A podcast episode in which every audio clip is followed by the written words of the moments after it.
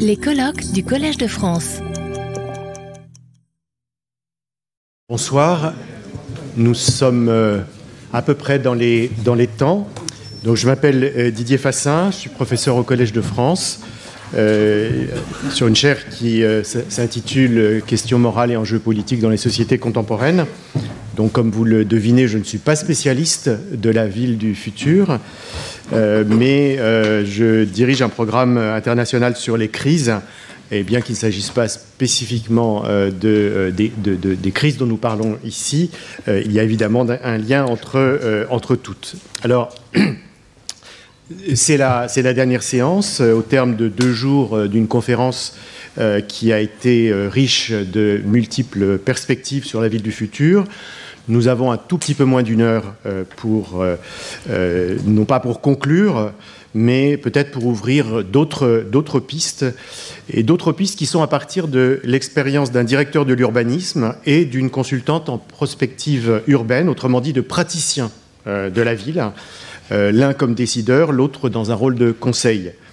Le grand défi, c'est bien sûr euh, celui qui nous intéresse ici, euh, celui du euh, changement climatique et des transformations environnementales, notamment dans le cadre de ces vagues de chaleur et des accidents météorologiques extrêmes dont il a été question déjà.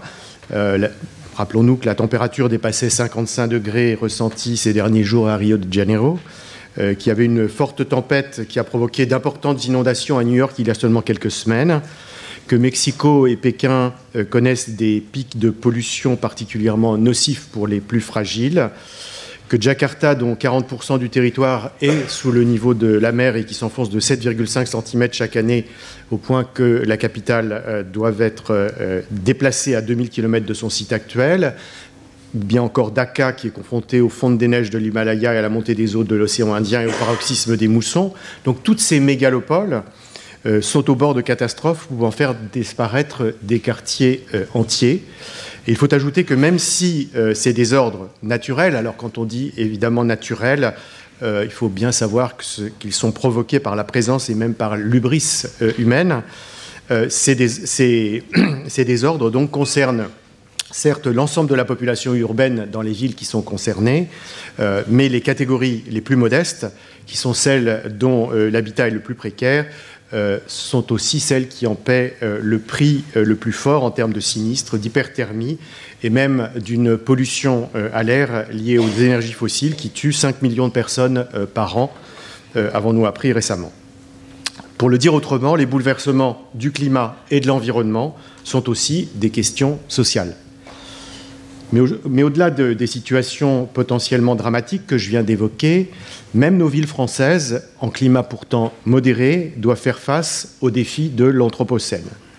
Euh, j'entendais ce matin un apiculteur expliquer que la mort des châtaigniers due au dérèglement climatique amenait à s'orienter en Île-de-France vers le miel de lavande. Or, on a le sentiment que la prise de conscience de ces défis reste au niveau tant national que international, très en deçà de l'urgence des problèmes. Alors dans ce contexte, que peuvent faire les villes? C'est à cette question que euh, nos deux intervenants euh, vont tenter de répondre. Monsieur Stéphane Leclerc est directeur de l'urbanisme euh, à la ville de Paris. Il est diplômé d'HEC, il est titulaire de deux masters, l'un d'urbanisme, l'autre qui a un intitulé poétique, Art des jardins et paysages. Il a notamment été directeur de l'aménagement du, département euh, du Val-de-Marne euh, en 2008, puis il a été conseiller euh, en charge des transports au cabinet du Premier ministre en 2014. Et dans le cadre de son poste actuel à la ville de Paris, euh, il a été euh, l'artisan, peut-être l'artisan principal, il nous le dira, du plan local d'urbanisme de la capitale, qui est qualifié de bioclimatique et qui prend en charge les enjeux environnementaux tout autant que les besoins de densification de, de l'habitat, ce qui passe par une végétalisation plus abondante, avec une présence plus grande de la nature en ville, et par une surélévation de certains bâtiments pour leur ajouter des étages, donc de nouveaux logements. Mais je suppose aussi que euh, dans le cas de la capitale se pose également le euh, défi euh, du Grand Paris avec ses enjeux d'inégalité de richesse entre les communes impliquées, de mobilité non seulement rayonnante depuis le centre, mais aussi entre les diverses, banlieues plus ou moins lointaines, et enfin de mixité, de diversité sociale que les écarts de prix du foncier et l'insuffisance de logement social compliquent.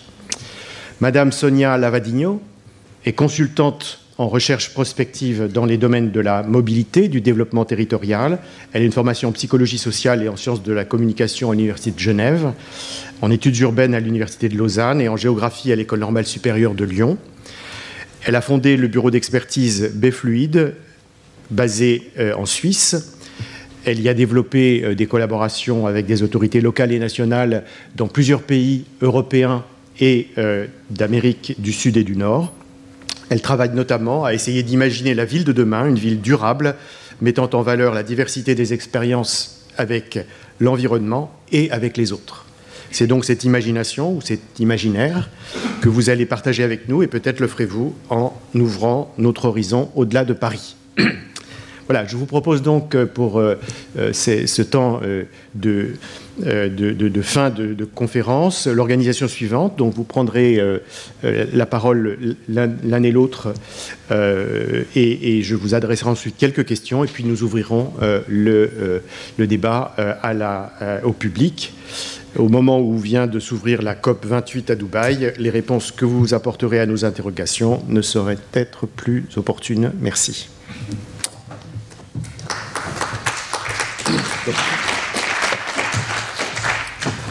Bonsoir et tout d'abord euh, merci beaucoup euh, pour, euh, pour cette invitation à venir échanger avec vous ce soir sur cette question essentielle de l'avenir des villes et pour vous donner des éléments de réflexion, je vais vous parler de Paris. Alors Paris, la cité administrative de Paris, c'est-à-dire cette ville de 100 km enserrée dans son boulevard périphérique, qui compte 2 millions d'habitants, mais qui est au cœur d'une métropole beaucoup plus importante, de l'ordre de 10 millions d'habitants. Donc l'administration aujourd'hui telle qu'elle est conçue nous conduit à raisonner à l'échelle de cette ville, qui est une commune euh, dotée d'un exécutif municipal, d'une maire, Anne Hidalgo, et d'une administration dont j'ai l'honneur de m'occuper de la direction de l'urbanisme. Alors, le sujet que je veux échanger avec vous, c'est Comment sera Paris dans 20 ans? Vous avez eu pendant deux jours euh, des, apports d'expérience, de réflexion sur les enjeux auxquels sont confrontées les villes, et vous verrez que la ville de Paris concentre d'une certaine manière ces enjeux, puisque Paris, sur son territoire tout petit, euh, présente l'une des densités bâties les plus importantes au monde. Euh, vous verrez des chiffres spectaculaires, que par ailleurs c'est une ville particulièrement attractive et ça pose à la fois bien sûr des, ça offre des opportunités mais ça pose aussi des contraintes attractive en termes économiques. La ville de Paris concentre un nombre d'emplois euh, très très élevé attractive au plan touristique attractive au plan d'un certain nombre d'événements et le fait qu'on soit à la veille des Jeux Olympiques qui vont euh, être accueillis à Paris l'année prochaine montre bien aussi des problématiques particulières que pose cette attractivité euh, internationale très forte et des enjeux que ça pose au niveau notamment social. Et pour illustrer ce propos, je l'appuierai sur euh, une révision en cours du document d'urbanisme réglementaire qui s'appelle le plan local d'urbanisme, que la maire de Paris, Anne Hidalgo, et son adjoint en charge de l'urbanisme, Emmanuel Grégoire, ont souhaité réviser pour doter la ville d'un outil réglementaire beaucoup plus adapté aux enjeux qui sont ceux d'aujourd'hui. Donc, la première question qui doit faire écho à des, interventions que vous avez eues, c'est celle de l'adaptation d'une ville comme Paris au changement climatique, à ces phénomènes extrêmes dont vous parlait euh, M. Fassin à l'instant, et de voir comment est-ce qu'on peut contribuer à réduire les émissions de carbone d'une ville comme Paris ce qu'on appelle atteindre la neutralité carbone. Le premier point, c'est bien sûr que euh, Paris compte 130 millions de mètres carrés de bâtiments ça vous donne une importance quantitative de l'extrême densité bâtie d'une ville comme Paris et donc de sa minéralité. Ce stock de bâtiments soulève de très grandes difficultés en matière d'émissions de gaz à effet de serre, à la fois euh, liées à la vie des bâtiments, euh, par exemple au chauffage, par exemple aux consommations d'électricité, euh, mais aussi le secteur de la construction lui-même émet des gaz à effet de serre. Construire un bâtiment, c'est faire appel à des matériaux de construction. Vous le savez probablement, le béton est un matériau très très émissif. Euh, en gaz à effet de serre, puisque pour produire du béton, il faut du ciment qui nécessite de chauffer de manière très importante des matériaux qui sont souvent importés de l'autre côté de la planète. Donc tout ceci émet beaucoup de gaz à effet de serre. Au total, le secteur du bâtiment à Paris, c'est à peu près 25% des émissions de gaz à effet de serre du territoire. Donc on voit que c'est un gisement essentiel si on veut réduire la contribution de la ville de Paris au gaz à effet de serre. Donc, comment faire en sorte de réduire ces émissions pour tendre vers la neutralité carbone. Donc le futur plan local d'urbanisme bioclimatique que nous élaborons actuellement, et qui sera d'ailleurs soumis à enquête publique, je fais une, petite publicité en janvier et février prochain, vous aurez dans ce cas l'occasion d'en prendre connaissance de manière beaucoup plus précise, et vous pourrez bien sûr vous exprimer, faire part de vos éventuelles observations, recommandations, prône un certain nombre de changements de paradigme. Ce premier changement de paradigme, c'est de dire que dans une ville comme Paris, euh, l'enjeu de demain, ce n'est plus de construire, ni de démolir d'ailleurs, c'est de transformer la ville existante, de faire en sorte que ce qui s'est toujours produit historiquement, c'est-à-dire qu'historiquement, les bâtiments étaient surélevés, épaissis, on réutilisait. Tout ceci a prévalu jusqu'à cette époque bénie ou maudite, selon le regard qu'on y porte, qui sont les Trente Glorieuses. Les Trente Glorieuses, c'est l'ère de l'énergie abondante, gratuite, sans limite. Et donc, à l'ère des Trente Glorieuses, dans le secteur du bâtiment, comme par exemple dans le secteur de la mobilité, on a cru qu'on pouvait démolir, construire, faire venir des matériaux des quatre coins du monde, et que tout ceci n'avait aucun impact autre qu'améliorer le confort. Aujourd'hui, on voit que cette ère de l'énergie abondante, gratuite, euh, et cette inconscience des conséquences climatiques de cette énergie euh, étant, étant révolue, nous devons faire en sorte de transformer les bâtiments existants, de retrouver le chemin qu'avaient nos prédécesseurs en matière de surélévation, que dire qu'un bâtiment haussmanien peut avoir plusieurs vies. Il peut avoir été construit il y a 150 ans et pour autant il peut être parfaitement euh, adapté à des usages contemporains. Et donc c'est cette, euh, cette vraiment révolution dans l'urbanisme que nous souhaitons promouvoir. La démolition doit devenir l'exception à Paris. Il y a bien sûr l'enjeu de l'accélération de la rénovation énergétique des bâtiments, faire en sorte que les passoires thermiques, comme on les appelle, soient euh, traités pour que nos bâtiments émettent beaucoup moins d'énergie pour se chauffer et demain encore plus pour se rafraîchir l'été, puisque on comprend bien que l'enjeu de la ville de demain, c'est plutôt de se chauffer l'hiver, mais ce sera de se rafraîchir l'été. Euh, les bâtiments peuvent être également des supports de production d'énergie. On voit qu'on a des, milliers d'hectares de toitures à Paris. Ces toitures pourraient être peut-être davantage utilisées pour produire de l'énergie et ainsi contribuer à limiter le besoin d'énergie euh, provenant de, secteurs tiers. La question, c'est celle aussi, bien sûr, des matériaux de construction. J'ai rappelé le bilan carbone catastrophique du béton. Eh bien, nous sommes convaincus que l'avenir, c'est quand on devra encore construire ponctuellement ou surélever, nous devons privilégier les matériaux à faible bilan carbone. C'est ce qu'on appelle les matériaux biosourcés comme le bois, la paille, le chanvre, des matériaux qui historiquement étaient utilisés mais qu'on a oubliés, ou des matériaux géosourcés comme la pierre de taille. On recommence à construire en pierre de taille à Paris, et nous avons la chance dans le bassin parisien d'avoir des carrières qui ont été là aussi arrêtées il y a 50 ans, mais qui peuvent tout à fait être réactivées pour fournir des matériaux de construction venant de quelques dizaines ou centaines de kilomètres de Paris, et donc beaucoup plus vertueux que du ciment ou du sable qui vient de l'autre côté de la planète. Et dernière chose, c'est effectivement de limiter l'usage de toutes ces machines, de, tous ces moteurs, entre guillemets, qui émettent de l'énergie, par exemple la climatisation individuelle. On voit bien qu'avec l'élévation des températures, nous sommes potentiellement tous tentés d'acheter des climatiseurs pour chez soi, mais ce n'est pas la solution. Si chacun fait de même, d'une part, ça accroît le problème, puisqu'on va émettre encore davantage de gaz à effet de serre pour se climatiser, et par ailleurs, vous savez que les climatiseurs réchauffent l'air environnant.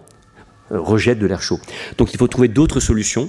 Et donc c'est revenir à des conceptions qui ont toujours existé, ce qu'on appelle la conception bioclimatique des bâtiments, le fait d'avoir des bâtiments qui soient orientés de manière intelligente pour chauffer l'hiver les parties euh, utilisées par les habitants, le fait de créer des appartements traversants que l'on puisse rafraîchir facilement l'été, le fait d'avoir des hauteurs sous plafond suffisantes pour que l'air chaud puisse monter et qu'on n'ait pas trop chaud.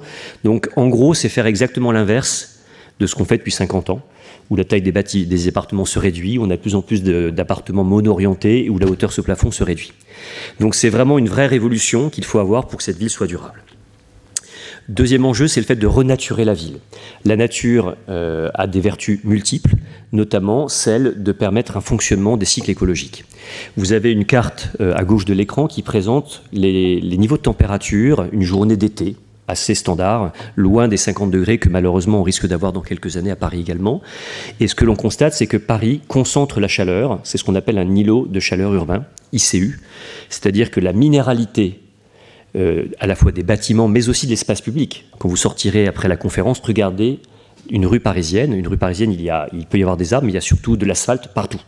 Il y a l'asphalte sur les trottoirs, sur la chaussée. Ces matériaux accumulent la chaleur et la rejettent la nuit, ce qui empêche de rafraîchir. Et on constate qu'on a des écarts de température incroyables entre le cœur de la ville et des territoires euh, un peu plus naturels, pas forcément très éloignés. On a par exemple un soir de juillet 5 degrés d'écart entre le cœur du bois de Boulogne et le 9e arrondissement de Paris. Et donc ça, c'est vraiment lié à la présence de ces matériaux qui concentrent la chaleur. Donc il faut renaturer la ville. Donc l'enjeu des 20 années qui viennent, dans toutes les villes du monde, c'est de redonner de la place à la nature. Alors, c'est pas évident dans une ville comme Paris, ville euh, méridionale, ville minérale, c'est beaucoup plus facile pour des villes d'Europe du Nord qui ont traditionnellement des organisations euh, d'archipels bâtis entourés de nature. Euh, en Allemagne, dans les pays scandinaves, on a beaucoup plus de nature, de, rivières, de bois, de parcs dans la ville. C'est pas la manière dont les, méridionaux que nous sommes ont conçu cette ville euh, polycentrique qui s'agrandit peu à peu au détriment de la nature autour. Mais il va falloir réinvestir cette nature, désartificialiser comme on le dit, faire en sorte que l'eau puisse à nouveau s'infiltrer naturellement dans le sol et ne plus partir dans des égouts, dans des tuyaux. On a cru il y a 150 ans avec Haussmann qu'on pouvait, grâce à des, mécanismes, des machines, euh, traiter l'ensemble des phénomènes naturels. On constate aujourd'hui que c'est une quête illusoire. La nature, dans ses excès, sera toujours plus forte. Et les pluies euh, torrentielles qui sont, appelées à se, multiplier font que les tuyaux déborderont toujours. Et donc la solution, c'est que l'eau s'infiltre, retrouver les chemins de la nature. Donc il faut multiplier les espaces euh, naturels, multiplier les plantations d'arbres pour apporter de l'ombre et faire en sorte qu'on euh, puisse à nouveau euh, concilier, retrouver un équilibre entre la ville et la nature. Donc c'est tout ce que le futur PLU bioclimatique propose de faire. Donc préserver la terre là où il en reste en ville, faire en sorte que les projets de construction intègrent de la végétation, préserver les arbres là où il y en a encore, planter beaucoup plus. Et je, passe rapidement sur ces propositions. Deuxième enjeu, c'est celui de la ville pour tous c'est faire en sorte que dans une ville aussi attractive que Paris, on ne laisse pas le, jeu du marché conduire à ce qu'on n'ait plus à Paris que soit des entreprises, soit des touristes. Et c'est ce qui naturellement se produirait si la puissance publique ne régulait pas. Euh, je disais tout à l'heure, Paris n'a jamais été aussi attractif qu'aujourd'hui pour les milieux économiques. Et euh, quand on constate ce qui se passe depuis le Brexit, le nombre d'entreprises, de banques notamment, qui souhaitent s'implanter à Paris, le nombre de cadres supérieurs qui reviennent à Paris, est incroyable. Paris, vous allez voir une courbe qui montre qu'on n'a jamais eu autant d'emplois dans Paris, plus de 2 millions d'emplois dans Paris. Et, aujourd'hui, alors même qu'après la crise sanitaire, l'essor du télétravail, on aurait pu penser que le bureau, le produit immobilier bureau était révolu, on constate que le taux de vacances des bureaux à Paris n'a jamais été aussi faible. Pourquoi? Les entreprises, pour recruter, pour attirer les talents, notamment les jeunes, euh, comprennent que le fait d'être dans une ville dense, une ville où on a des services publics, où on a une diversité commerciale, où on a des cinémas, où on a une offre de sport, de loisirs, etc., c'est un atout énorme. Et ça, c'est permis par cette proximité, cette mixité de Paris. Donc, euh, il faut réguler en même temps cette attractivité, et dans le même temps, c'est l'attractivité aussi, je évoquer, touristique. Euh, il y a 20 ans, personne ne connaissait Airbnb. Eh bien aujourd'hui, on a 80 000 Airbnb à Paris, donc ce sont ces appartements qui sont loués. Et euh, il faut distinguer entre l'appartement que possède un Parisien qui loue l'été quand il est en congé, ce qui pose de problème à personne, et en revanche la, transformation pérenne de logements en meublé de tourisme. C'est un phénomène massif qui s'est développé fortement à Paris, mais dans de nombreuses villes de France. Et aujourd'hui, on a vraiment un besoin de régulation, sinon il n'y aura plus d'habitants. Euh, cette prise de conscience est maintenant euh, acquise. Il y a d'ailleurs cette semaine même une proposition de loi en débat au Parlement pour donner des outils aux collectivités, puisque quelle que soit leur couleur politique, toutes les collectivités aujourd'hui touristiques sont confrontées à ce phénomène. Comment faire en sorte qu'on puisse encore avoir des habitants à Paris? Paris n'est pas une ville-musée. On a encore 2,1 millions d'habitants, donc autant dire qu'avec 2 millions d'habitants, on est loin d'être une ville-musée, mais pour autant, si on laisse les, mécanismes du marché agir, les personnes euh, euh, qui ne sont pas déjà propriétaires ne pourront plus se loger à Paris. Donc comment faire pour permettre qu'on puisse avoir des habitants à Paris, quel que soit son niveau de revenu, quel que soit son niveau de capital?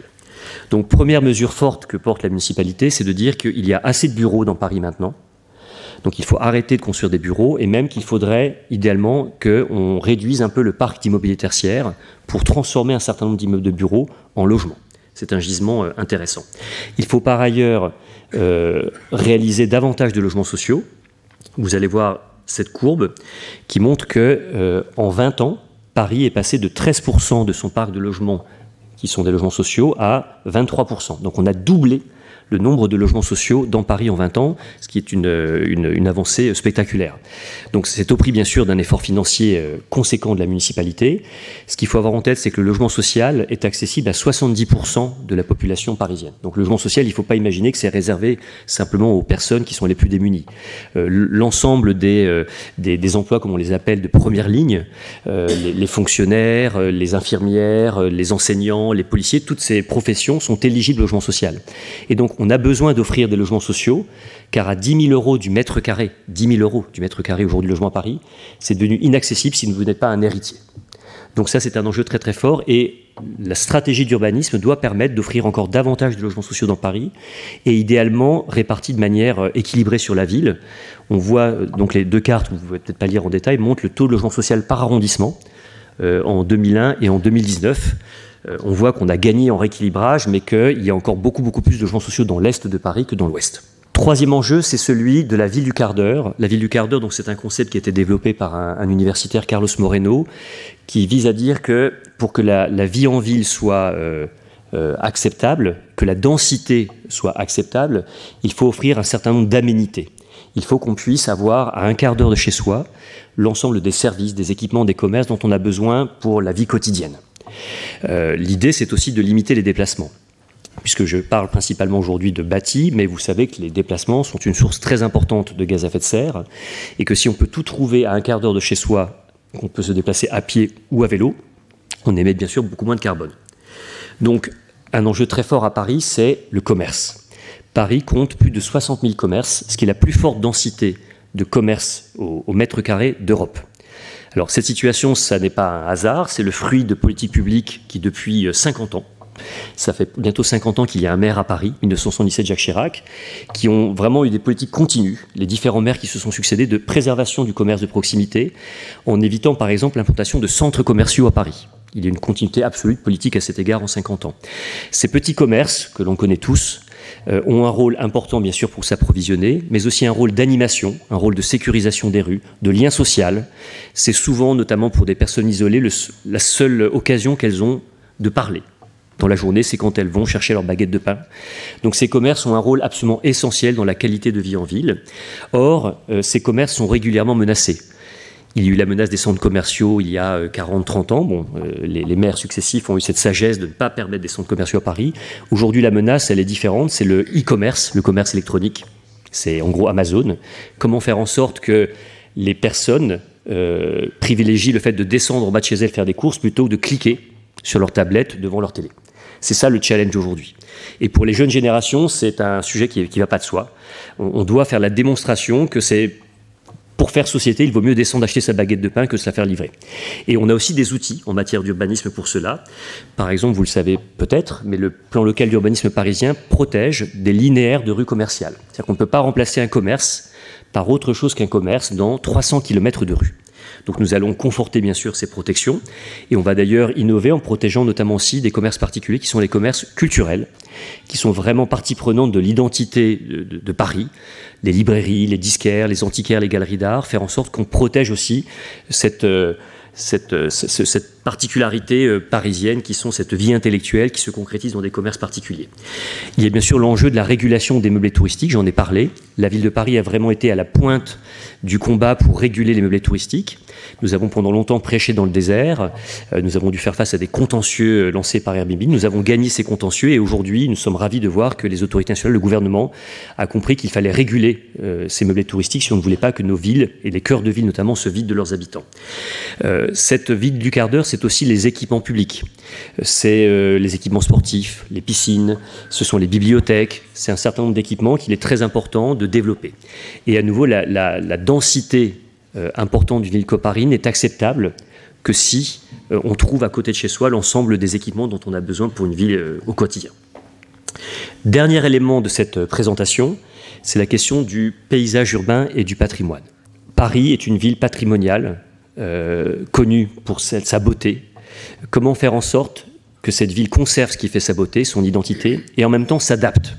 On voit bien qu'il va falloir isoler des bâtiments. Quels bâtiments isoler? Comment faire en sorte qu'on adapte cette ville ancienne à ce, nouvel enjeu climatique? Comment faire en sorte d'adapter cette ville euh, à l'enjeu, par exemple, de la végétalisation? Nous avons une administration, le ministère de la Culture, avec des architectes des bâtiments de France qui sont chargés de veiller au respect du patrimoine. Comment faire en sorte de planter des arbres, par exemple, sur des rues ou des places qui n'ont jamais été arborées historiquement et qui, si on ne les, plante pas dans les années qui viennent, deviendront impraticables. Pendant trois mois par an, on ne pourra plus euh, sortir euh, place de la Concorde où il fera 50 degrés. Donc il y a vraiment un enjeu de nouvelle doctrine euh, pour adapter cette ville ancienne, belle, qu'on aime tous telle qu'elle est, malgré tout à la nouvelle donne climatique. Donc il y a des enjeux de paysage à préserver et à adapter. Il y a la question de l'espace public. Paris mène une action résolue depuis 20 ans de réduction de la place de l'automobile qui est couronné de succès puisque la circulation a été divisée par deux en 20 ans. Euh, il faut continuer et tout l'espace que l'on récupère doit permettre de planter, d'élargir les trottoirs, d'offrir de nouveaux services. Euh, c'est la question, par exemple, euh, aussi de cette diversité du paysage. quand on, on pense à Paris, très souvent on se dit Paris, c'est le Paris haussmanien, l'avenue de l'Opéra, la place de l'Opéra, etc. Or Paris, ce n'est pas que cela. C'est aussi un certain nombre de quartiers plus faubouriens, qui aujourd'hui, de facto, sont devenus du patrimoine. Vous connaissez probablement ces rues, rue Belleville, rue du Faubourg Saint-Antoine, rue du Faubourg euh, Saint-Denis, etc. Ces paysages irréguliers, plus populaires. Et aujourd'hui, c'est aussi un pari que l'on veut protéger et éviter une forme d'uniformisation ou de banalisation de ce pari-là. Et puis, une question pour terminer, c'est la question de la hauteur. On voit bien que si on veut préserver le sol, il va falloir accepter que certains bâtiments continuent à monter comme ils l'ont toujours fait historiquement. La question, c'est monter jusqu'où? C'est donc la question de la, de la grande hauteur. Euh, c'est un débat qui refait surface régulièrement. Euh, il a fait surface il y a une dizaine d'années avec euh, le maire de l'époque, Bertrand Deleuze, qui a voulu rouvrir cette, question. vous savez qu'il y a un certain nombre de tours qui ont été, abattis, bâtis à Paris depuis dix ans. Le tribunal des Batignolles, deux tours dans le 13e arrondissement. Une tour est actuellement en travaux dans le 15e arrondissement. Ça a donné à beaucoup de débats, à la fois pour des raisons esthétiques, patrimoniales, mais aussi du fait du bilan carbone de ces constructions. Ces constructions économisent du sol, donc elles évitent peut-être un étalement urbain préjudiciable, mais elles nécessitent beaucoup de carbone pour être construites car elles nécessitent des, fondations renforcées, elles nécessitent des ascenseurs, etc. Donc en tout cas, le souhait aujourd'hui de la municipalité parisienne, c'est de ne pas construire de nouveaux immeubles de grande hauteur. Et donc le nouveau PLU bioclimatique sanctuarisera le fait que le plafond des hauteurs devra rester à ce vélum traditionnel qui est de 37 mètres de hauteur. Voilà en quelques mots ce que je voulais partager euh, avec vous sur euh, à quoi ressemblera Paris dans 20 ans. Et je serai ravi de répondre euh, si vous avez des questions après.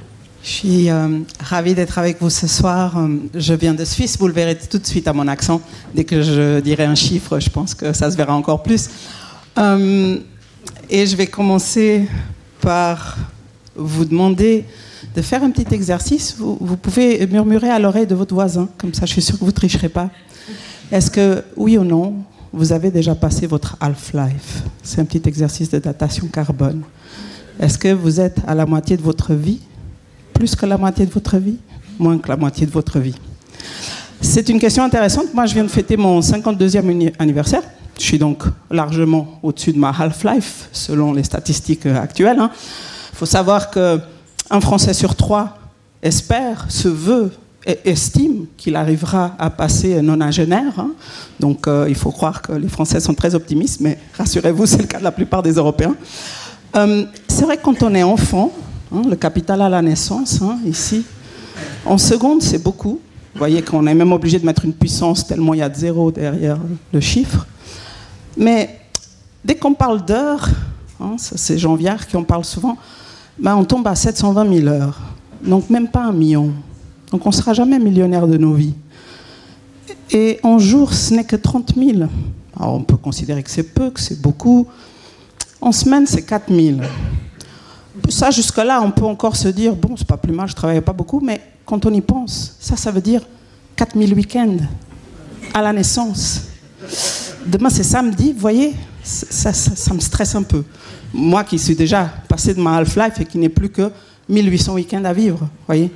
Donc ces questions-là nous amènent à, prendre un peu de hauteur et à se dire quelle est la valeur fondamentale de nos villes? À quoi elles servent? Elles servent essentiellement à nous permettre de vivre bien le temps que nous avons à disposition, le temps qui nous reste. Et euh, c'est quand même un enjeu qui sous-tend toute la discussion que nous avons eue depuis deux jours, toute la discussion énergétique, toute la discussion matérielle, parce que l'enjeu, c'est l'accélération de nos vies L'enjeu, c'est le fait que nous n'acceptons plus de vivre, je dirais, au rythme qui est le nôtre, un rythme d'humain. Donc comment se sentir riche de son temps? C'est ça la vraie question. Et la vraie question en termes de ville, c'est la valeur. On a beaucoup parlé de mètres carrés, et je pense que c'est à l'honneur euh, de la ville de Paris de tenter de préserver les siens. Mais la question, c'est plutôt quel est le don du temps que nous faisons à nos villes. Et n'oubliez pas que les mètres carrés bâtis, les mètres carrés de l'intérieur, sont finalement les mêmes. À Paris, à New York, à Delhi, hein, à Kobe. Euh, on est pareil dans un bureau. On est presque pareil à la maison. Évidemment, ce sera décoré différemment. Mais ce qui ferait la vraie qualité du lien dans une ville, c'est la relation que nous avons au dehors, c'est la relation que nous avons à ces rues, c'est la relation que nous avons à ces places, à ces parcs. C'est ça qui est la vraie différence. Et la vraie différence, elle est dans la qualité de vie que les villes peuvent offrir, non pas en attendant que nous soyons à la retraite, mais tout de suite dès les premières années de vie, parce qu'on sait que c'est directement corrélé. On a beaucoup parlé santé ce matin. Euh, la question du temps et de l'argent que nous avons à disposition est directement corrélée à la, à la santé dont nous disposons. Et nous disposons de beaucoup de santé quand nous sommes jeunes. Nous avons généralement peu d'argent pour en profiter. Et l'inverse est vrai, quand nous arrivons euh, beaucoup plus tard, finalement, des tas de projets qu'on aurait bien fait à 20 ans, vous voyez par exemple aller danser jusqu'à 5 heures du matin, euh, monter au Kilimanjaro, euh, bah, à 80 ans, on a parfois beaucoup d'argent, mais ça, on n'a plus envie de le faire. Donc c'est une vraie question qui est quand même pas évidente, qui est comment résoudre cette équation, comment résoudre cette courbe optimale d'expérience? Et la ville se doit de offrir ces belles expériences dès, dès le plus jeune âge, dès que les enfants sont en capacité de marcher. Donc un exemple de Stockholm ici que j'ai eu l'occasion de visiter. J'étais avec la maire de Stockholm pas plus tard que la semaine dernière, ici à Paris d'ailleurs. On intervenait ensemble dans la même conférence Urban Land Institute.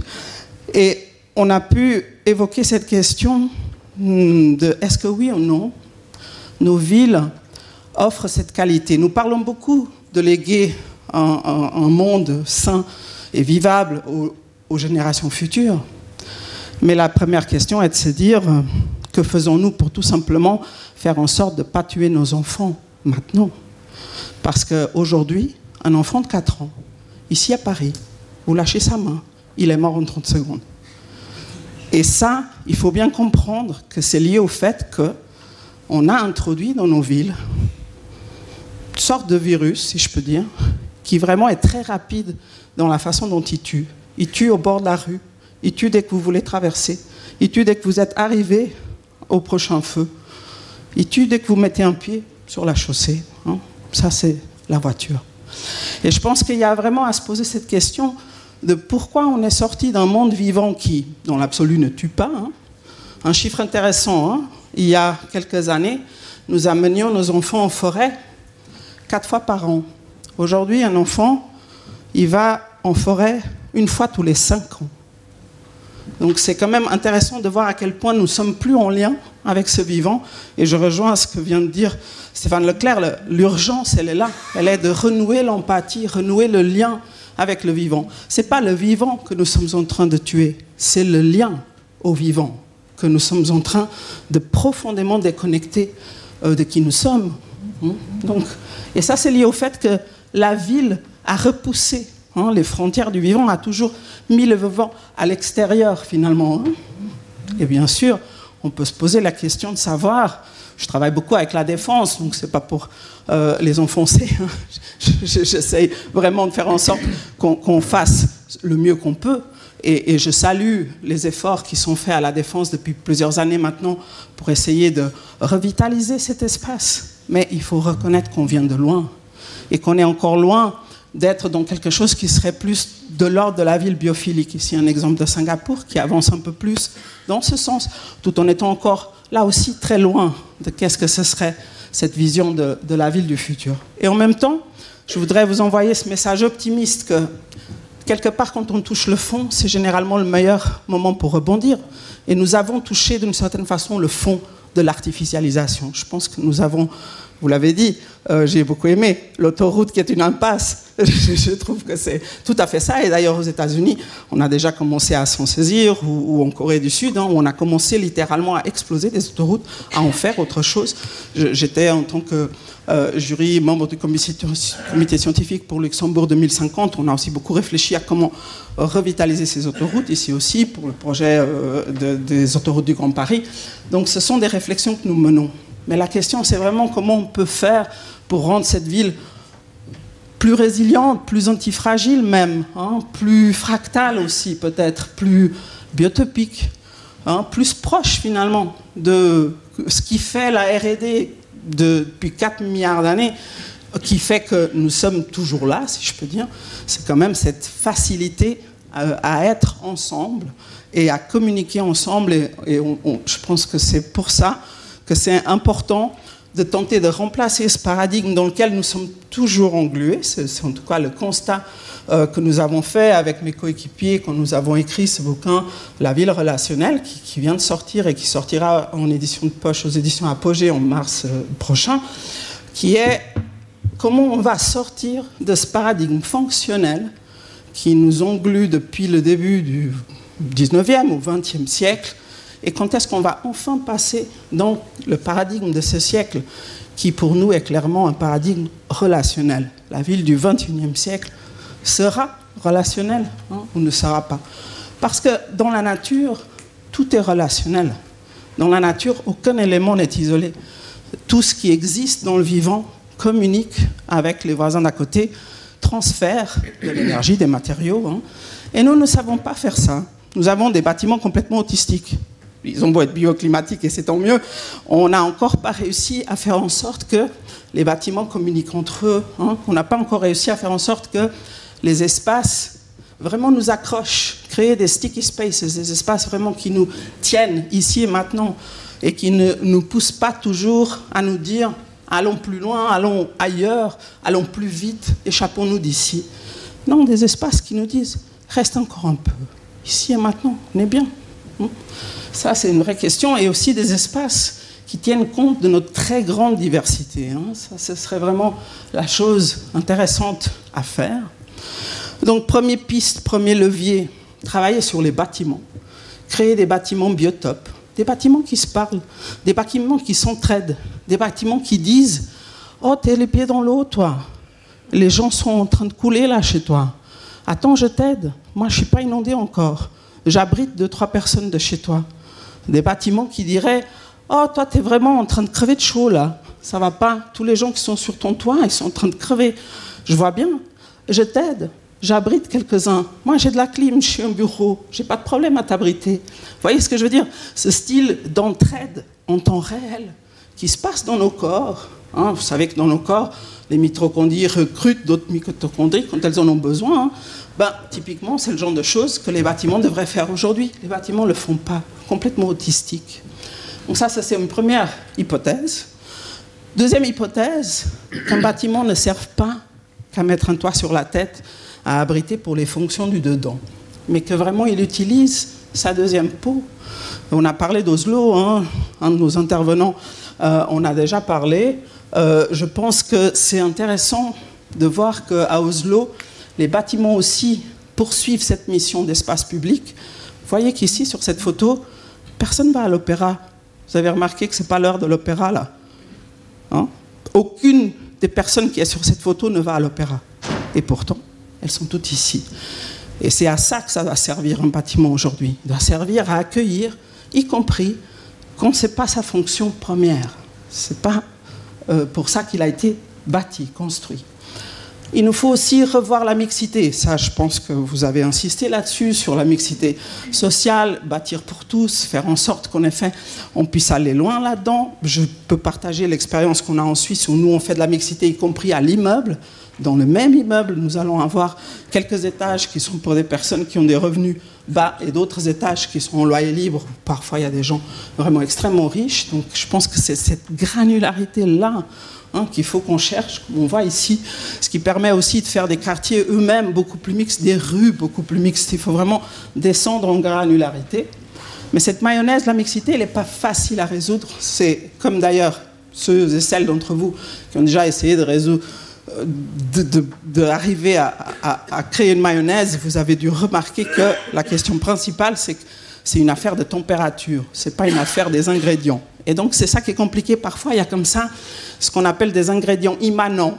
La température en est un, c'est-à-dire que c'est quelque chose que vous mettez pas dans la sauce de votre mayonnaise, mais c'est quand même le facteur qui va vraiment contribuer à sa réussite. Et puis, je dirais, troisième euh, grande réimagination qu'il nous faut opérer, c'est celle de la fonction circulatoire. Vous l'avez dit, à quoi ça sert une rue? À quoi ça sert une route?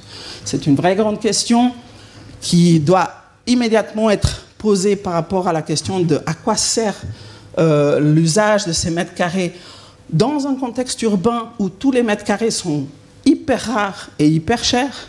Et de ce point de vue-là, euh, les Français sont vraiment pas exemplaires puisque les taux de vacances, par exemple, liés au parking, sont de 15 à 20% Je pense que ça en inquiéterait plus d'un, à commencer par vous. Si vous aviez des taux de vacances pareils en logement, je suis sûr que vous sortiriez tout de suite une vraie politique pour essayer de résoudre la question. Eh ben, en parking, on s'en inquiète pas, quoi. Ils sont sous-utilisés, personne ne s'en inquiète. Il y, a, comme ça des choses sur lesquelles il faut vraiment qu'on révise nos espaces. Un exemple euh, de, de Baracaldo, qui est euh, à 10 km de Bilbao, la qualité, le soin qui est mis dans... Euh, on en a parlé hein, ce matin, les mobilités actives, l'importance que ça a. Hein. Monsieur Slama nous a rappelé à quel point c'était important pour la santé. Bah, comment voulez-vous que les gens face du report modal. Vous avez évoqué la question tout à l'heure, c'est quand même une question qui reste toujours difficile. Je pense qu'il faut vraiment monter le niveau de confort. Il faut vraiment monter la générosité des espaces.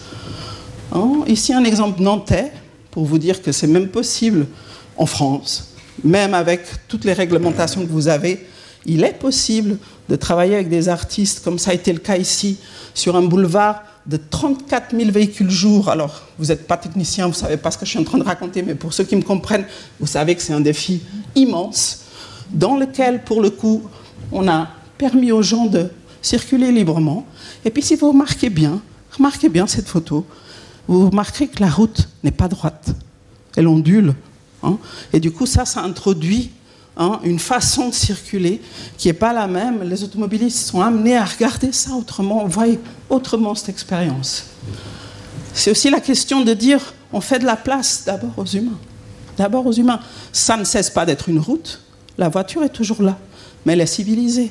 Elle va moins vite que la vitesse autorisée. La vitesse autorisée ici est de 20 km/h. Les gens ici roulent volontairement à 10 km/h. Pourquoi? Parce qu'ils sont avec des humains tout près.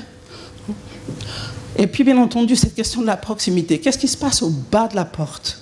Ça, c'est une vraie question. Un exemple de Hambourg, à Fun City. Les voitures sont là, elles sont juste derrière ces escaliers. Mais la vue sur le port, la vue sur le fleuve, c'est aux humains qu'on la donne, c'est pas aux voitures. Un exemple nantais, encore une fois, qui est très intéressant parce qu'il unit les gens qui vont faire euh, des courses au centre-ville, les gens du CHUV, les étudiants de l'université à côté. Hein, et cet endroit qui était précédemment un parking, un lieu pivot, est devenu vraiment un lieu de rassemblement, un lieu où tout le monde vient à midi euh, et euh, après le travail, un lieu où on peut pique-niquer. Et c'est l'action de civilisation réelle que peut avoir le fait de mettre des tables à disposition des gens. Hein, on sait que la commensalité est une valeur depuis les toutes premières cités, hein, cités grecques, euh, c'est quelque chose qui est avec nous depuis la nuit des temps, j'ose même dire précède les villes. Hein. le fait de manger, boire ensemble, il faut donner les conditions à cela. Donc, je fais un saut d'échelle pour dire que s'attaquer à la géométrie du réseau, à quoi ça sert les rues et comment on peut les utiliser différemment, ça demande d'abord de voir comment est la carte mentale. Moi, j'ai la chance de travailler avec des très grandes villes, des plus petites aussi, mais quand on travaille avec des très grandes villes, ici Buenos Aires, ben, on est à des échelles telles que c'est assez compliqué d'essayer de représenter les imaginaires des gens. Et c'est quand même ce qu'on a fait. On est allé dans la rue, on a arpenté des centaines et des centaines de rues, on a parlé aux gens et voici la carte mentale de comment les gens imaginent pouvoir marcher à Buenos Aires. C'est vraiment ce qu'ils font. Ils font ceci. Et on voit dans cette carte que ça ressemble un peu par moments à des gruyères. Il y a des endroits où les gens marchent beaucoup, puis il y a des endroits où il y a des trous. Il y a des trous dans le gruyère. Et ça, ça demande de travailler ce que j'appelle l'image de, l'œuf au plat. Vous savez, généralement, on travaille beaucoup les, le jaune de l'œuf. Ça, on sait faire. Des centres-villes historiques, euh, des rues commerçantes sympathiques, euh, des endroits qui sont pleins de bistrots. Et puis après, ça saute direct dans le poil de l'océan motorisé, vous voyez Donc, en fait, on ne sait pas faire le blanc, ce blanc de l'œuf au plat. Et tout urbaniste devrait vraiment apprendre à faire ce blanc-là, faire cette transition-là. Ça, ça veut dire vraiment aller chercher dans le maillage vierge où est-ce que ça se passe bien, où est-ce que ça se passe mal? Ici, clairement, là où c'est jaune, ça se passe plutôt bien. Puis là où c'est rouge, là, ici, ça se passe assez mal. Et le problème à Buenos Aires, c'est que c'est exactement là qu'on a les gares. Dans chacune des gares arrive un demi-million de personnes par jour. Et c'est justement là que ça se passe le plus mal. J'y étais encore au mois de juin pour faire un atelier, pour travailler sur ce secteur.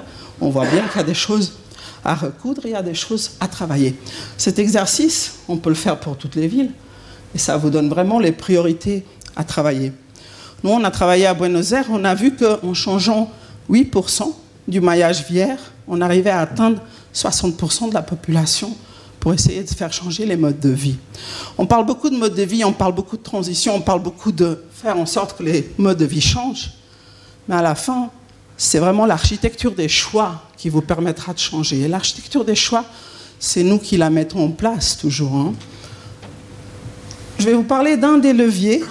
On en a cinq. Nous, c'est notre deuxième bouquin. On est en train d'y travailler avec Yves Wankin, mon coéquipier en écriture, qui est ici dans la salle également. Là, je vais évoquer que celui-ci, faute de temps, la deuxième peau des parcs, c'est d'ailleurs un concept que j'avais inventé à l'époque pour Paris, à l'époque où je travaillais euh, avec vous dans l'accompagnement de la stratégie du plan piéton, on l'évoquait à l'instant, 2016. Hein. Et euh, ce concept vient du fait qu'à l'époque, j'observais beaucoup, je filmais beaucoup, et je filmais beaucoup euh, les familles qui sortaient des parcs. Et on a commencé à remarquer avec mon cinéaste que tous les enfants pleuraient.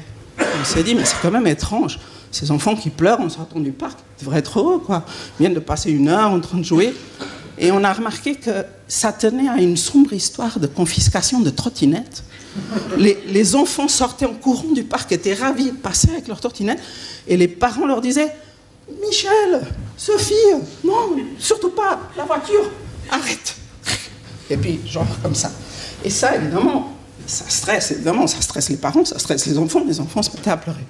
Du coup, on s'est dit il y a un concept qu'on peut mettre en place qui permettra à la fois de mieux accueillir de mieux rafraîchir, mettre peut-être du contact avec de l'eau, nourrir, jouer. Enfin bref, il y a des tas de choses qu'on peut faire en s'occupant aussi de vivre la nuit parce que c'est un élément clé de la santé. On a beaucoup parlé santé. Sachez qu'un quart d'heure de plus, un, petit, petit, ce qu'on appelle une petite promenade digestive après le dîner, ça ferait de tous les Français des gens non sédentaires. Hein, parce qu'aujourd'hui, c'est le petit quart d'heure qui nous manque, c'est celui-là. Hein. Et donc la question, c'est comment peut-on faire pour euh, travailler cette deuxième peau? L'exemple de Nancy, donc en vert, vous avez les parcs, le patrimoine que nous avons hérité du 19e, de nos ancêtres qui avaient pas mal de visions, qui avaient compris que c'était important de distribuer des parcs partout sur le territoire, mais qui sont évidemment petits. Et puis en jaune, on a ce que ça donnerait s'il y avait du courage politique, de la vision, pour aller un peu à la conquête des rues qui sont autour du parc. Cinq minutes seulement. On a fait l'exercice de façon approfondie. Un autre exemple ici pour Bordeaux, où on voit comment on peut travailler pour vraiment aller chercher rue par rue. Il y a des rues évidemment qui ne se prêtent pas. Il y a d'autres rues au contraire qui ont une importance majeure. Regardez par exemple cet écosystème avec trois parcs. Et puis regardez cet autre écosystème avec des tas de parcs. Si on travaille sur cette rue-là, seulement cette rue-là, voyez, c'est magique. On arrive à faire des coulées vertes, comme nous demandait Philippe Clergeau hier, on arrive à créer une qualité de vie qui est complètement autre. Et en fait, c'est à ça que ça sert d'avoir des cartographies qui sont vraiment poussées, c'est à pouvoir aller dans le détail finement pour faire ces liens. Oui, il y a un problème, je pense que. Ah, D'accord, merci. Celui-ci marche mieux. Le triptyque relationnel tel qu'on l'a décrit, il fait le lien, évidemment, tout d'abord au vivant. C'est nous-mêmes. Il ne faut pas l'oublier. Nous sommes vivants parmi les vivants. Le corps en mouvement, le fait de pouvoir apprendre vraiment à marcher et en marchant, découvrir le monde. Vous savez qu'aujourd'hui, les enfants ne touchent plus la terre. Et les études montrent qu'ils n'ont pas d'empathie. C'est directement corrélé. Le fait qu'ils touchent plus la terre fait qu'ils n'ont pas d'empathie avec les autres enfants avec lesquels ils jouent, avec leurs frères et sœurs. C'est assez préoccupant. Les gens qui travaillent sur ces domaines se disent on est en train de créer une génération d'enfants qui ne sait plus être en relation. Tout simplement parce qu'on n'est plus en relation avec le vivant. Et ça, c'est vraiment quelque chose qu'il faut retravailler. Évidemment, il faut aussi retravailler le lien avec les autres. Ça va avec les deux autres liens. D'abord le vivant, ensuite nous-mêmes, notre propre corps, et puis les autres. Et puis essentiellement aussi toutes les générations. Nous sommes le premier siècle de notre civilisation où nous avons pu connaître nos arrière-grands-parents. Je ne sais pas vous, hein, moi j'ai pu connaître mes arrière-grands-parents. Et ça, c'est quelque chose qui est magique, mais qui est aussi la toute première fois dans l'histoire de l'humanité que ça se produit. Et quand on dit qu'on va léguer aux générations futures, n'oubliez pas une chose, cet enfant-là, génération Covid, né en 2020, elle sera encore là en 2100. Les enfants de 2100 sont déjà nés. Ils sont déjà nés, ils auront 80 ans en 2100. C'est ceux que nous voyons, c'est c'est les vôtres. Hein, donc, pensons-y, faisons en sorte que cette ville devienne réellement relationnelle, parce qu'elle sera relationnelle ou elle ne sera pas.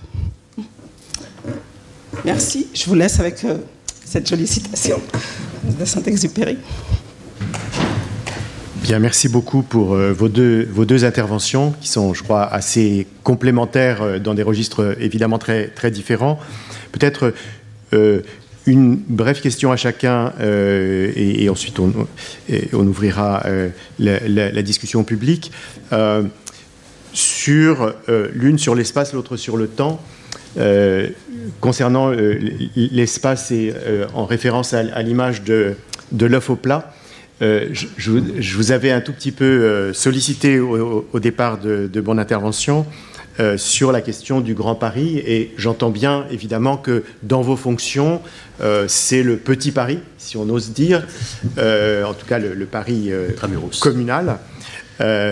qui, qui, qui est votre, qui est votre domaine.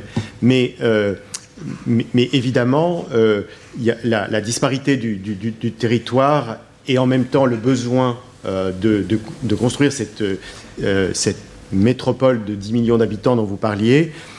Comment est-ce que depuis Paris et probablement avec un changement qui va se faire tr- très rapidement dans les années qui viennent, comment est-ce que se pose la question de la différenciation et, même de la disparité des, des territoires? Comment Paris, avec euh, les prix du foncier que vous évoquiez, euh, euh, peut garder une, pop- une population qui reste diverse euh, alors même que euh, les gens n'ont plus les moyens d'habiter à Paris, enfin ça fait déjà un moment, mais euh, euh, voilà. Et puis, euh, et puis pour, euh, pour vous, madame, euh, vous, avez, sur la question du temps, vous avez euh, parlé de... euh, vous avez beaucoup insisté, et on comprend, sur la question de l'accélération. Il y a toute une théorie philosophique au- aujourd'hui autour de la- de l'accélération. Euh, il se trouve que dans les, milieux avec lesquels je, travaille, les milieux sociaux avec lesquels je travaille, c'est exactement l'inverse. C'est exactement l'inverse et je pense que, euh, c'est-à-dire, c'est du temps qui est immensément perdu, que ce soit pour des personnes qui sont en situation de migration et qui passent des années euh, entre des camps, des, euh, euh, centres, des, et, où ils n'arrivent pas à construire une, vie, ou que ce soit des personnes qui sont sans emploi. et donc, il y a, comme ça une très forte différenciation de l'usage et de l'accès à, à la temporalité avec, euh, évidemment, euh, je pense qu'il vaut mieux être du côté de l'accélération que du côté de, de, de, ce- de ce- de cette perte du, temps, mais en même temps, ni l'un ni l'autre n'est tout à fait, euh, tout à fait ça. Donc, comme vous le voyez, dans les, dans, dans les deux cas, la question, une, question sous-jacente, c'est un, un, petit peu comment est-ce que vous traitez, dans, dans, vos approches qui sont assez globales, comment est-ce que vous traitez la question des, des, inégalités pense qu'à Paris, il y a toutes ces questions de, par exemple, de faire monter euh, des étages supplémentaires, comme euh, vous l'avez très bien, très bien évoqué. Euh, moi, je pense aussi aux tentes et des, aux campements qu'il y a dans le nord de Paris aujourd'hui. et évidemment, ça ne concerne pas les, mêmes ni les mêmes populations, ni les mêmes euh, chiffres, évidemment, ni les mêmes démographies. Euh, mais comment est-ce que, euh, à la fois dans, vous, dans votre, dans votre action de directeur de l'urbanisme et vous, dans votre réflexion prospective, comment est-ce que vous traitez ces questions? Alors, la question des relations entre Paris et le reste du territoire métropolitain est, majeure et, on peut dire qu'il y a eu euh, plusieurs décennies malheureusement de perdus dans cette logique de, coopération nécessaire entre le jaune de l'œuf et le blanc de l'œuf. Pour reprendre cette image, euh, il existait au début du siècle euh, un département de la Seine euh, qui était un lieu de solidarité, de coopération. Euh, certains d'entre vous connaissent peut-être l'action par exemple en matière de logement social. Euh, Henri Cellier, qui était un, président du département de la Seine, a mené une politique très active d'équipement, de réalisation de cités-jardins, qui existent encore pour la plupart d'entre elles aujourd'hui, à 5-10 km de Paris, qui étaient toutes reliées par des transports en commun efficaces au cœur de Paris. Avons vraiment une vision d'aménagement du territoire métropolitain. ce département de la Seine a malheureusement été supprimé dans les années 60 et remplacé par la myriade de collectivités qui existent aujourd'hui, des départements, de petites couronnes, de grandes couronnes. Et cette réforme qui partait d'une bonne intention, qui était de rapprocher l'administration du citoyen, a malheureusement produit des effets euh, très regrettables de polarisation. Paris s'est enfermé dans ses frontières depuis les années 60 et il a fallu attendre euh, l'élection de Bertrand Delanoë en 2000 pour que Paris recommence à coopérer avec ses voisins. Euh, les Hauts-de-Seine se sont polarisés dans un positionnement de quartier d'affaires accueillant des populations de cadres.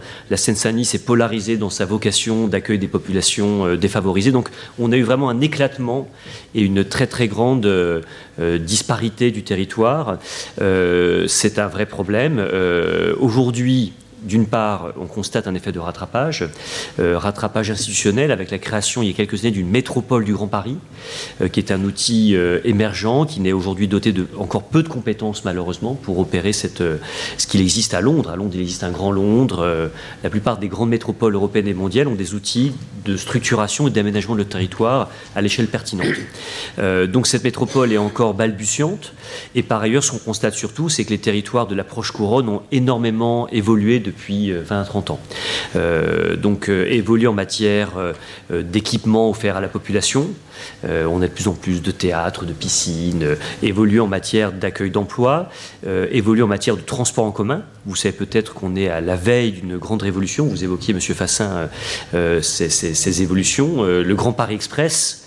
Alors c'est quand on est parisien, on n'est pas forcément au courant de ce qui se passe, mais on a le plus grand projet de transport en commun du monde qui est en cours de réalisation à l'extérieur de Paris aujourd'hui. Euh, on va doubler la taille du réseau de métro parisien dans les cinq ans qui viennent. C'est absolument colossal. Euh, des territoires de proches couronnes qui n'avaient pas de transport en commun vont avoir un accès à ces transports et surtout ces transports ne seront plus simplement orientés vers Paris puisqu'on peut aller aujourd'hui de la périphérie vers Paris. Les transports sont radiaux, comme on le dit, orientés vers le centre, mais surtout on va obtenir des transports qui permettront d'aller de Créteil à Villejuif, euh, à Boulogne, à la Défense, sans passer par Paris. Et donc c'est une, une, transformation mentale complète de la carte du Grand Paris qui va être à l'œuvre et qui va permettre demain de créer des nouvelles centralités tout autour de Paris, avec, on l'espère, cette mixité qui permettra euh, de trouver, euh, quand on habite à Créteil, à Villejuif, euh, à Saint-Denis, à Montreuil, etc., cette ville du quart d'heure que l'on a déjà aujourd'hui dans Paris Intramuros. Et donc on peut espérer que cette évolution va permettre d'offrir davantage de lieux de vie attractifs sur un territoire beaucoup plus large qu'aujourd'hui où dans la carte de, de, nombreuses personnes, en dehors de Paris intramuros, c'est forcément moins bien. Et donc, comment est-ce que Paris intramuros, ce, ce, territoire euh, dont nous avons la charge à la municipalité, euh, essaie de s'inscrire dans ce, nouveau paysage-là? C'est de jouer la carte des solidarités, nous aussi. Je disais tout à l'heure, c'est le fait de ne pas euh, concentrer tout l'emploi dans Paris, mais d'en laisser pour nos voisins. Et c'est le PLU qui le permet. C'est le fait de continuer à construire du logement social dans Paris qu'on puisse loger dans Paris des personnes qui travaillent dans Paris. Donc c'est vraiment tous ces actes, c'est le fait par exemple de travailler à effacer la coupure du boulevard périphérique, d'aménager les portes de Paris et d'en faire des places du Grand Paris. Euh, on a commencé à le faire depuis 20 ans, on poursuit. Vous savez peut-être que la porte Maillot va être totalement transformée l'année prochaine, qu'on travaille sur. Donc faire en sorte que ces places ne soient plus des frontières, mais soient des places qui réunissent. Je crois que vous avez raison, la question des inégalités sera de plus en plus là. La, question des deux vitesses, ou même des, myriades de vitesses, euh, est, de plus en plus présente dans toutes nos vies. Hein. L'inégalité majeure étant liée euh, bah, tout d'abord à la mobilité. Je, rappelle que la mobilité, c'est l'équivalent de 7 ans de notre vie. Hein un demi-mariage, enfin pour ceux qui divorcent rapidement. Donc c'est quand même pas rien. Il faut s'en occuper d'une certaine façon parce que la qualité de vie de ces 7 ans est quand même très péjoré si vous êtes en effet en deuxième périphérie, si vous avez accès, si vous n'avez pas accès. Comment sont les choses? Et ce que je constate pour travailler beaucoup dans des quartiers politiques de la ville en France, dans toute la France, c'est euh, euh, l'extrême enclavement à pied et à vélo la, ville du quart d'heure n'est pas du tout présente dans euh, les quartiers politiques de la ville.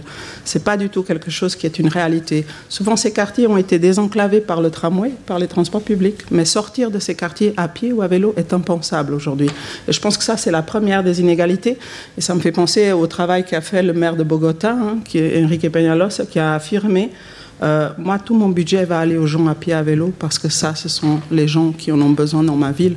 Euh, en l'occurrence, c'est vrai que la part modale euh, de la voiture à Bogota était à l'époque seulement de 20%. il a dit, moi, je ne vais pas artificialiser, je ne vais pas bétonner, je ne vais pas construire des routes, je vais construire des pistes cyclables. Et vous avez à Bogota des pistes cyclables rutilantes, fantastiques, énormes, des énormes trottoirs, des grandes places, des, des endroits pour les gens. Et à côté de ça, vous avez des rues qui sont à peine asphaltées, carrément boueuse, quoi, comme on aurait pu voir il y a 50 ans.